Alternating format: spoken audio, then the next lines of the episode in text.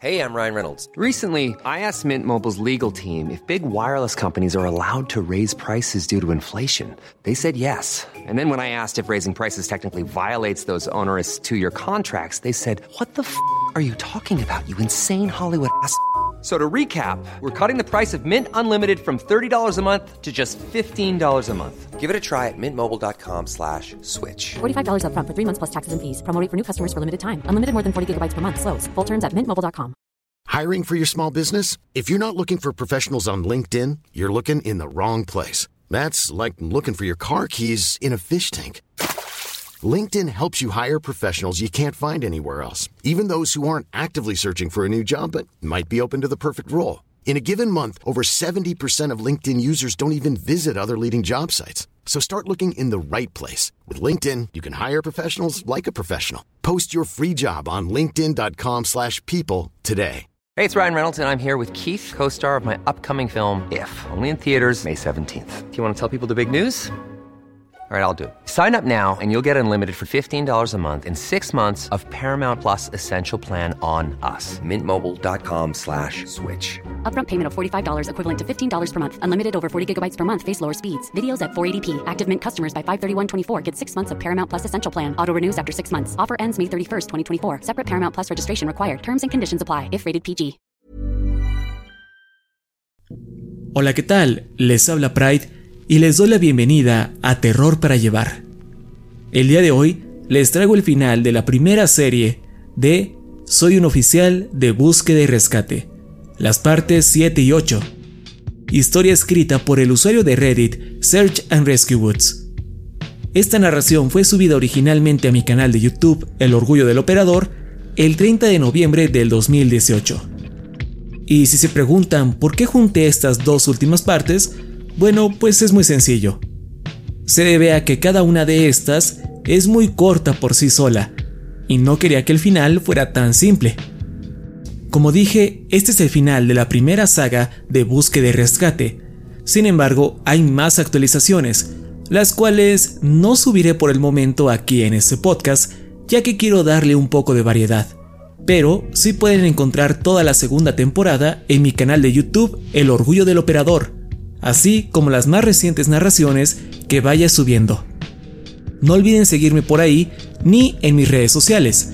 Me pueden encontrar como Yo Soy Pride en Twitter, Instagram, Facebook, Twitch y hasta en TikTok. Bueno, sin más que decir, los dejo con el final de esta primera temporada de Soy un oficial de búsqueda y rescate.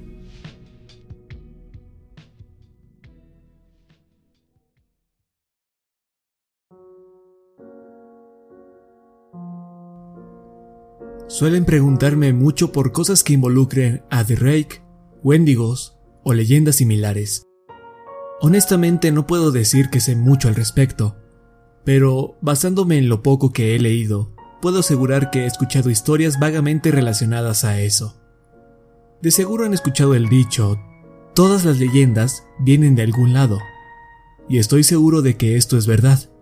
Sin embargo, como saben, trato de tomarme todo con cierto grado de escepticismo. Por mi trabajo tengo que. Me imagino que es como laborar en un hospital. Puedes pasarte el día entero pensando en cuánta gente ha muerto ahí, y que ahora se han convertido en fantasmas, o como sea que quieras llamarlos, espíritus rondando por todo el lugar, pero eso no ayuda en nada, solo te hace más difícil el trabajo. Creo que muchos de los que operamos aquí nos sentimos igual, y por eso seguimos en nuestros asuntos como si nada malo pasara. Una vez que te vuelves paranoico, no hay vuelta atrás. Muchos cadetes se han ido por eso. Mi parque en específico tiene una tasa de renuncias particularmente alta, pues los novatos no pueden superar las cosas raras que se topan. Si quieres estar aquí, tienes que aprender a desensibilizarte. Hablé nuevamente con KD sobre su experiencia, pues quería saber su opinión acerca de la leyenda del Wendigo. La verdad es que no tenía mucho que decir, más allá de que no quería pensar en ello, pero sí mencionó que a un amigo suyo le ocurrió algo similar. Contacté a esta persona a través de Skype. Lo llamaremos H.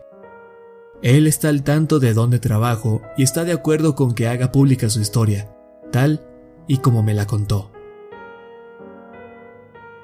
Crecí en el centro de Oregon. Ahí hay una reserva india llamada Warm Springs, como a dos horas de donde vivía. Cuando era niño solíamos acampar ahí, no en la reserva específicamente, pero sí cerca del área. Conocí a muchos niños que crecieron en ese lugar, en especial a uno llamado Nolan. Solía pasar mucho tiempo con él cada que mi familia visitaba la zona. Sus padres y los míos también se llevaban bien, por lo que solíamos ponernos de acuerdo para salir de acampada. Y cuando lo hacíamos, durábamos dos semanas afuera, pues íbamos en una casa rodante. Mi padre tenía una, aunque de todas formas sacábamos las tiendas para acampar durante las noches. Me gustaba más dormir afuera. En fin, cierto año me encontraba con Nolan. Ambos teníamos 12. Teníamos la idea de acampar cerca de un río para intentar pescar. Nos encontrábamos como a 300 metros del campamento principal, lo suficientemente lejos como para no escuchar ni ver a nadie más en las proximidades. No recuerdo mucho de ese día. Sé que nos la pasamos jugando y que en algún punto encendimos una fogata, eso me impresionó, pues mi amigo había usado un pedernal para iniciar el fuego. Jamás había visto a alguien más usarlo. Era bastante cool. Me enseñó a hacerlo y encendimos algunas cosas. Ahora que lo pienso, eso fue bastante estúpido, pues estábamos en pleno verano. La alerta de incendio se hallaba en amarillo o naranja, creo. Afortunadamente no incendiamos nada. Cuando se puso oscuro, nos sentamos alrededor de la fogata y charlamos sobre las cosas de las que hablan dos chicos de doce. Después de un rato, él se asomó por sobre mi hombro, hacia el río, y me preguntó si notaba algo. Me giré y vi que algo vadeaba el río hacia nosotros. Desde donde estábamos, como a tres metros del agua, daba la impresión de ser un ciervo, pero el brillo del fuego no nos dejaba cerciorarnos. Me levanté para tener una mejor vista, y así alcancé a distinguir una cornamenta. Por lo tanto, creí que se trataba de un venado macho. Se me hizo raro que cruzara el río hacia nosotros. Suelen evitar a la gente. Le pregunté a Nolan qué creía que deberíamos hacer. Él miraba el fuego con una expresión muy rara y contesta que tome asiento y me calle. Y así lo hago, pues nunca antes lo había visto actuar así. Me susurra que lo ignore y que sigamos charlando como antes, pero no se me ocurrió ningún tema de conversación. Él comenzó a hablar de un episodio de algún show. Sin embargo, no podía ponerle atención. Solo escuchaba cómo el animal cruzaba el agua. Seguí intentando ver por sobre mi hombro, pero cada que lo hacía, mi amigo me golpeaba levemente en el brazo y me obligaba a verlo. No me sentí asustado, más bien muy confundido. Entonces, escuché al animal salir del agua, y fue ahí cuando me di cuenta que no era un venado, pues andaba en dos patas. Comencé a ponerme de pie, ahora sí estaba aterrado, pero Nolan me jaló de vuelta a mi asiento y continuó su charla sobre el show más fuerte que antes. Noté que estaba tan asustado como yo, puede que incluso más. Se inclinó un poco hacia el fuego y picó la fogata con una rama. Me suspiró que, no importa lo que haga, no le hable a esa cosa.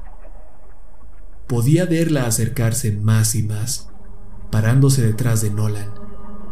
Estaba a punto de orinarme los pantalones, y probablemente hubiera salido corriendo de haber estado solo. Pero no quería dejar a mi amigo atrás, por lo que me quedé en mi lugar, quieto, dándole vistazos fugaces a la cosa. No era tan alta, pero la forma en la que se sostenía de pie estaba mal, como si no tuviera balance. No puedo describirlo, pero era como si se inclinara demasiado hacia adelante sin caerse. Solo se quedó ahí, atrás de mi amigo, por un largo tiempo. Eventualmente, Nolan se quedó sin cosas que decir y guardamos silencio por un segundo. Un segundo. En ese efímero lapso de tiempo, a pesar del ruido del fuego, creí escuchar a esa cosa hablar en un volumen muy bajo. No distinguí sus palabras. Me incliné un poco, tan solo un poco, para escuchar mejor, y en ese momento terminé por orinarme encima. No pude ver su cara, pero sí sus ojos. Estaban nublados. Si quieren una mejor referencia, vean El Señor de los Anillos, cuando Frodo cae en ese lago donde todos los muertos flotan hacia él. Justo así se veían los ojos de aquella cosa. Lo único que vi eran ese par de círculos blancos flotando encima de la cabeza de mi amigo y la vaga forma de unos cuernos saliendo de su cabeza. No tengo idea de qué expresión tenía mi rostro, pero en cuanto crucé miradas con Nolan, nos largamos del lugar tan rápido como pudimos. No nos detuvimos hasta que llegamos al campamento principal.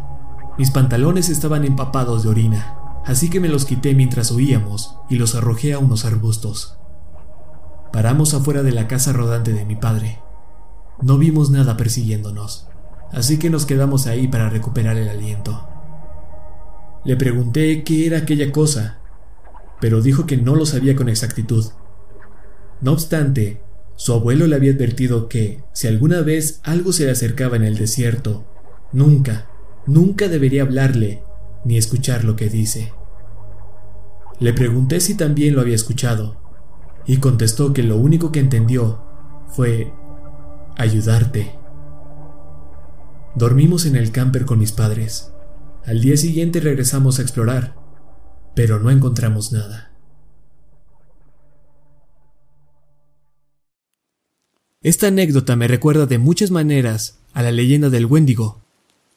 Hay una frase respecto a eso que le queda perfecto a la experiencia, la cual es, el Wendigo es el espíritu de los lugares solitarios.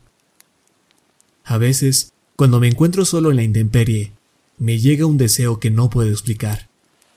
No sé si le pasa a alguien más, pero el deseo que me llega es el de consumir, no son ganas de algo particular, pero es un hambre muy potente proveniente de mis entrañas.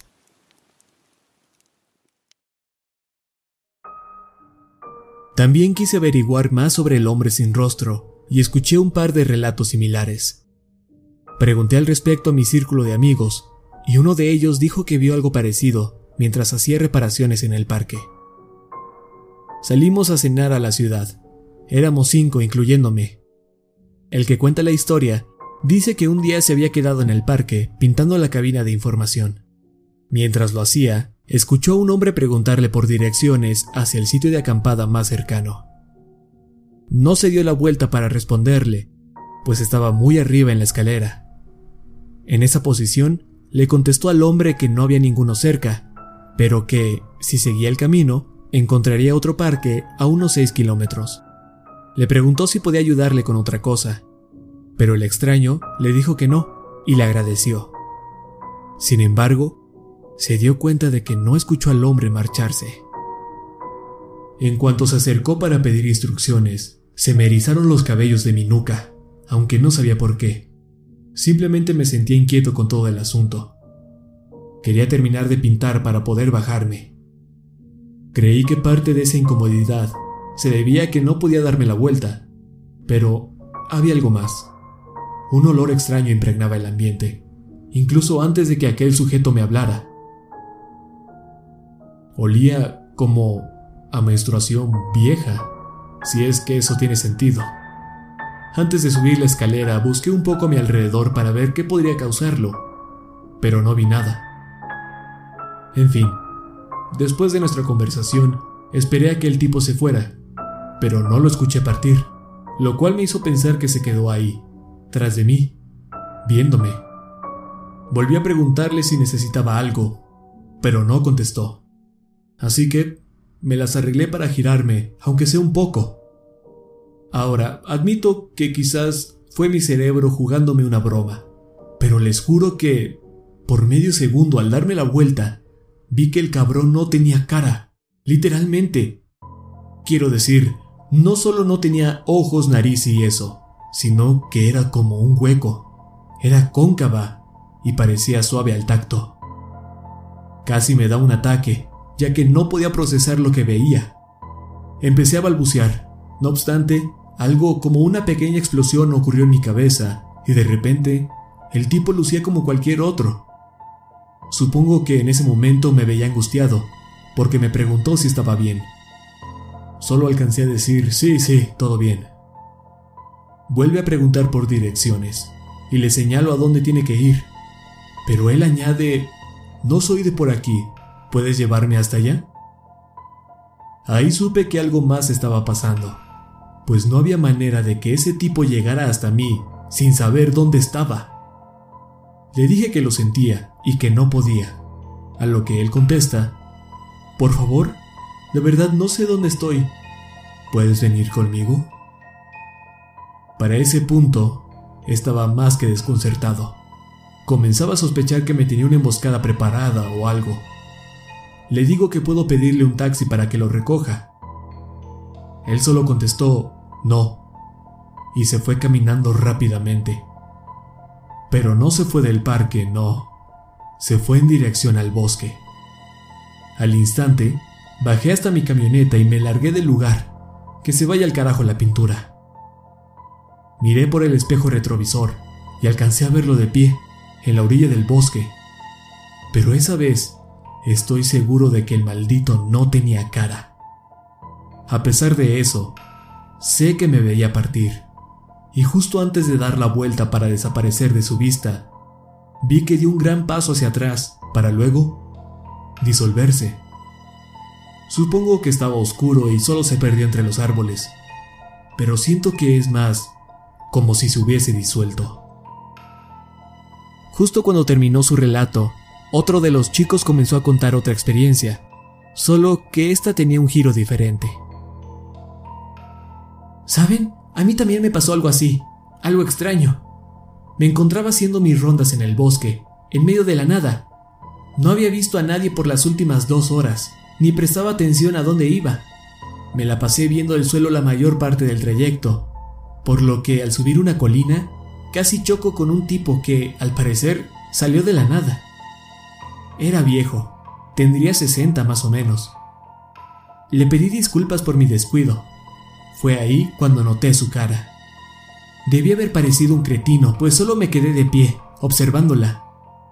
Me tomó un segundo darme cuenta de que estaba mal. Su rostro era enorme.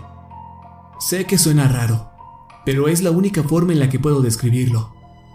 No es que su cabeza fuera gigante, era bastante normal de hecho.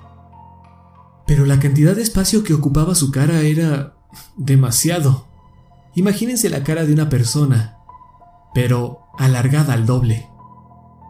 Me le quedo viendo y él no dice nada, solo me regresa la mirada.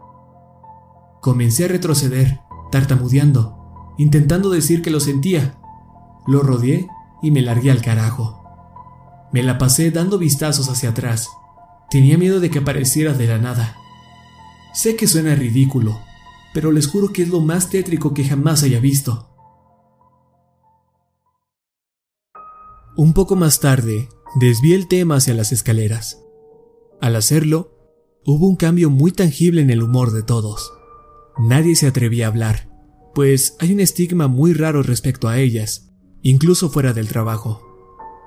Rompí el hielo con una experiencia propia, y el sujeto que compartió la historia del hombre que pidió direcciones contó esta aunque lo hizo muy silenciosamente. Hace un par de años, acampaba con mi novia como a tres kilómetros de un camino que conozco bastante bien. Ya en la noche nos dispusimos a dormir, pero no podíamos conciliar el sueño. Había un ruido extraño, como si algo estuviese siendo triturado.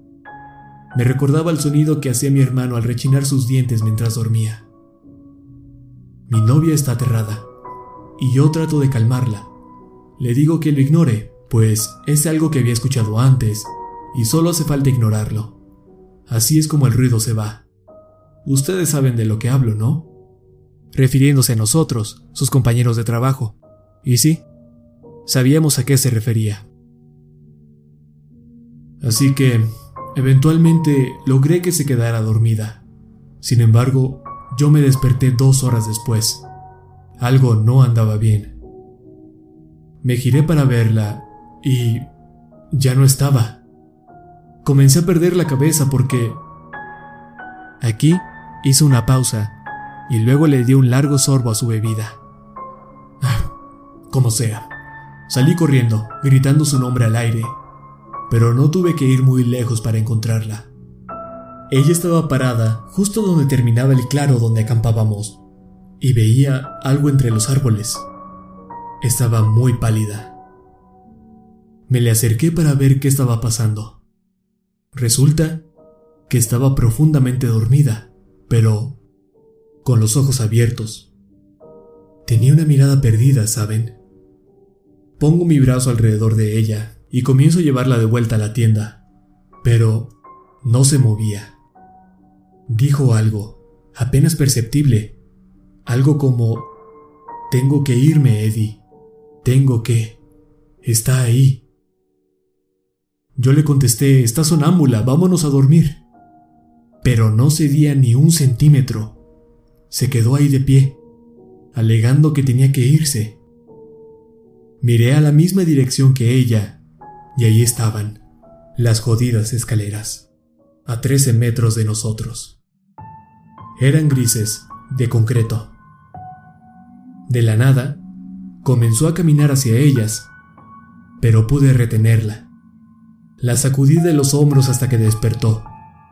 Me miró como si yo estuviera loco y preguntó qué carajos estaba haciendo afuera de la tienda. No le contesté. Solo le dije que caminó dormida. El sonido se había ido, así que regresamos a la casa de campaña y nos dormimos. No sé, chicos. No me gusta pensar mucho en esto, ¿saben? Y sí, lo entendíamos. ¿Recuerdan aquel niño? ¿Aquel que tenía algo en la cabeza? No era síndrome de Down, pero algo similar. Dijo alguien más. Pues verán, pude leer el testimonio que dio cuando lo encontraron una semana después de que se extravió. Y déjenme decirles que es algo realmente jodido. No hay que tomarse tan en serio lo que dice. Después de todo, ¿quién sabe lo que un chico como él crea que es real? Por otro lado, algunas cosas que contó, dudo que las haya inventado. Primero que nada, habló de las escaleras. Cuenta que veía a su padre encender una fogata y que las estrellas se le acercaron. Tenía que ir hacia ellas o algo malo pasaría. Los policías no entendían lo que estaba hablando, pues solo empezó a repetir como la fogata, como la fogata, una y otra vez. Mencionaba sonidos, pero no podía identificarlos, solo que eran muy fuertes y tenía que cubrirse las orejas para que no lo lastimaran. Pero lo que mejor recuerdo es cuando le preguntaron a dónde había ido. Él contestó que estaba justo ahí, mientras se apuntaba a sí mismo. Los agentes pensaron que se refería a que nunca se fue. El chico dijo que no estaba asustado, porque las escaleras estaban ahí, y éstas le hablaban, pero no como lo hacen las personas. Como dije, sus palabras son muy confusas. Sé que es difícil de entender y presiento que los policías no tomaron muchas cosas en cuenta en su reporte. Dictaminaron que el joven había sufrido un episodio de amnesia o fuga y no tenían razones para sospechar de algún crimen. Aunque tampoco explican por qué regresó una semana después sin ni un rasguño y bien alimentado.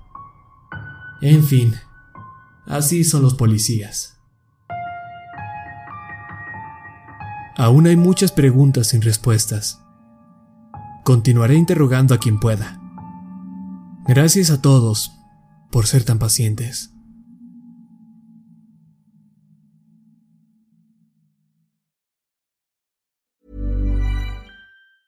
If you thought the only way to get a more defined jawline with natural looking results was through surgery, think again. Juvederm Volux XC is a non surgical injectable gel filler that improves moderate to severe loss of jawline definition and can help you achieve natural looking results with little downtime. Even better, this improved definition lasts up to one year with optimal treatment. No maintenance required. Improve jawline definition for a smooth, sculpted look with Juvederm Volux XC. For important safety information and to find a licensed specialist, visit juvederm.com. That's J U V E D E R M.com. Not for people with severe allergic reactions, allergies to lidocaine, or the proteins used in Juvederm. Common side effects include injection site redness, swelling, pain, tenderness, firmness, lumps, bumps, bruising, discoloration, or itching. There's a risk of unintentional injection into a blood vessel, which can cause vision abnormalities, blindness, stroke, temporary scabs, or scarring. Talk to a licensed specialist to find out if it's right for you. Hiring for your small business? If you're not looking for professionals on LinkedIn, you're looking in the wrong place. That's like looking for your car keys in a fish tank. LinkedIn helps you hire professionals you can't find anywhere else, even those who aren't actively searching for a new job but might be open to the perfect role. In a given month, over 70% of LinkedIn users don't even visit other leading job sites. So start looking in the right place. With LinkedIn, you can hire professionals like a professional. Post your free job on linkedin.com slash people today.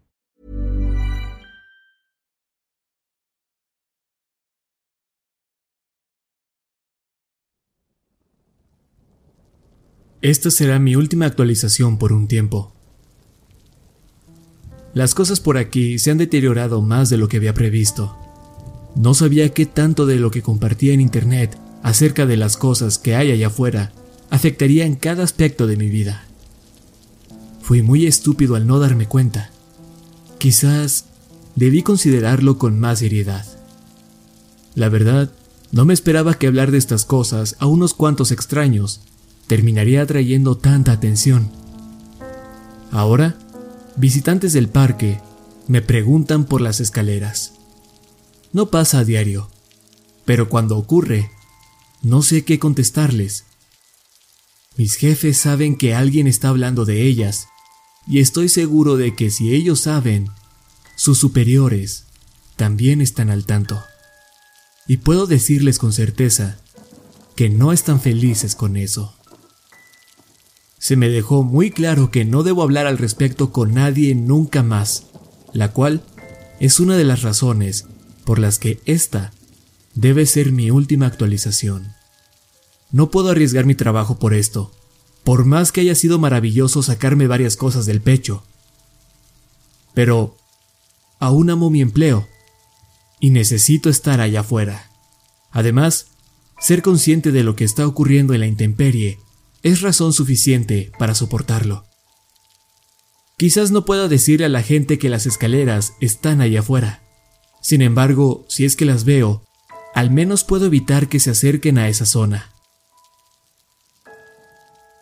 Dado a la enorme atención que recibieron mis historias, me enteré que todo el mundo intercambia experiencias similares.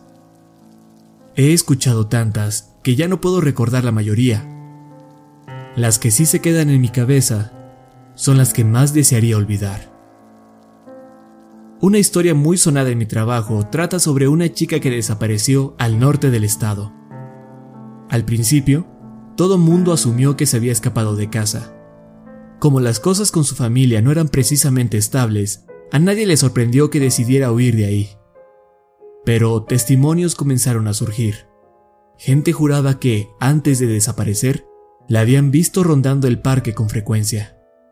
Así que los guardabosques salieron a asegurarse de que no se hubiese colgado en un árbol o algo por el estilo. Les tomó tiempo, pero la encontraron. Bueno, no del todo. Solo la mitad de su lengua y un cuarto de su quijada. Según lo que escuché, habían sido cercenadas a la perfección. Nunca hallaron el resto de la chica. Hay tantas historias de niños.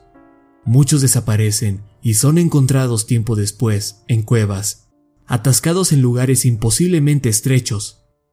Otros hallados en cimas muy elevadas o al fondo de los precipicios más inalcanzables. aparecen sin zapatos o calcetines puestos y en perfectas condiciones, a pesar de que fueron localizados a kilómetros de donde se desvanecieron originalmente. Demasiados testimonios sobre personas de ojos negros vagando entre los árboles, gritando a mitad de la noche, tratando de imitar el sonido de ríos o pumas.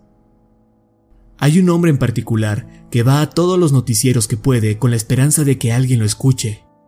Siempre cuenta la misma historia. Él había salido a cazar venados y acampó en un área bastante remota. Se despertó a mitad de la noche porque algo rascaba su tienda desde el exterior. Creyó que se trataba de un mapache o zorro, hasta que la cosa pasó frente a la puerta de su tienda. Ahí notó claramente una boca y nariz humanas. Pateó la cara al instante, pero eso saltó hacia atrás, esquivando el ataque, y para cuando el hombre salió de su refugio, la cosa ya se había ido. Disparó dos veces en señal de advertencia, y cuando el sonido causado por su arma se despejó, escuchó un crujir de ramas detrás suyo. Un hombre yacía de pie en la orilla de su campamento, desnudo. Y no solo no tenía ropa, sino que también carecía de piel. Según las palabras del testigo, era como una amalgama entre carne cruda y pelo, como si alguien juntara los restos de un cadáver y les diese forma de persona. La cara de la cosa tenía bultos por doquier, apenas dando la apariencia de rostro humano. Luego, eso abrió su deforme boca y de ella salió el sonido de disparos, iguales a los que el cazador había hecho. Los hizo dos veces antes de imitar el sonido del cierre de la casa de campaña, para posteriormente huir a la intemperie. Una pareja que salió a hacer un poco de senderismo en una zona rocosa del parque me reportó ayer que habían visto algo raro en una cima con la que estoy familiarizado. Ellos se turnaban unos binoculares para observar el paisaje, cuando el chico notó a un hombre que escalaba una zona considerablemente escarpada. Lo observó todo el trayecto, y no fue sino hasta que terminó que se percató de que aquella persona no llevaba equipo para escalar. Cuando el hombre llegó a la cima del pico, la cual estaba a 8 kilómetros de la pareja, se volteó hacia el joven con binoculares. Este último asegura que quien sea o lo que sea que haya sido eso, lo observaba directamente. El trepador comenzó a saludarlo de forma exagerada, antes de partirse por la mitad a la altura de la cintura. Acto seguido, se lanzó al vacío. El chico no pudo ver dónde cayó. Una vez que la pareja contó lo sucedido, los despedí asegurándoles que saldría a revisarlo. Mentí. No levantaré un reporte al respecto, pues he recibido docenas de testimonios similares. Aquel trepador es bastante conocido en esa área. Simplemente ya no cuestiono ese fenómeno. Hay demasiadas cosas sobre mi trabajo que jamás llegaré a entender. Y me tomaría años relatar todo lo que he escuchado en estos últimos meses. Cuando sienta que mi puesto ya no esté en riesgo, volveré. Puede que en un formato distinto. Pero regresaré. Gracias a todos por quedarse a mi lado y por disfrutar las anécdotas que he compartido. Si salen al bosque, los exhorto a que tengan cuidado. Lleven agua y comida suficiente, equipo de supervivencia. Avisen a sus familiares y conocidos a dónde irán y cuándo piensan regresar. No se salgan del camino a menos que sepan perfectamente lo que hacen.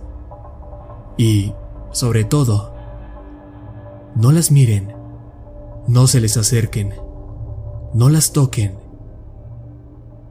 y no suban sus peldaños.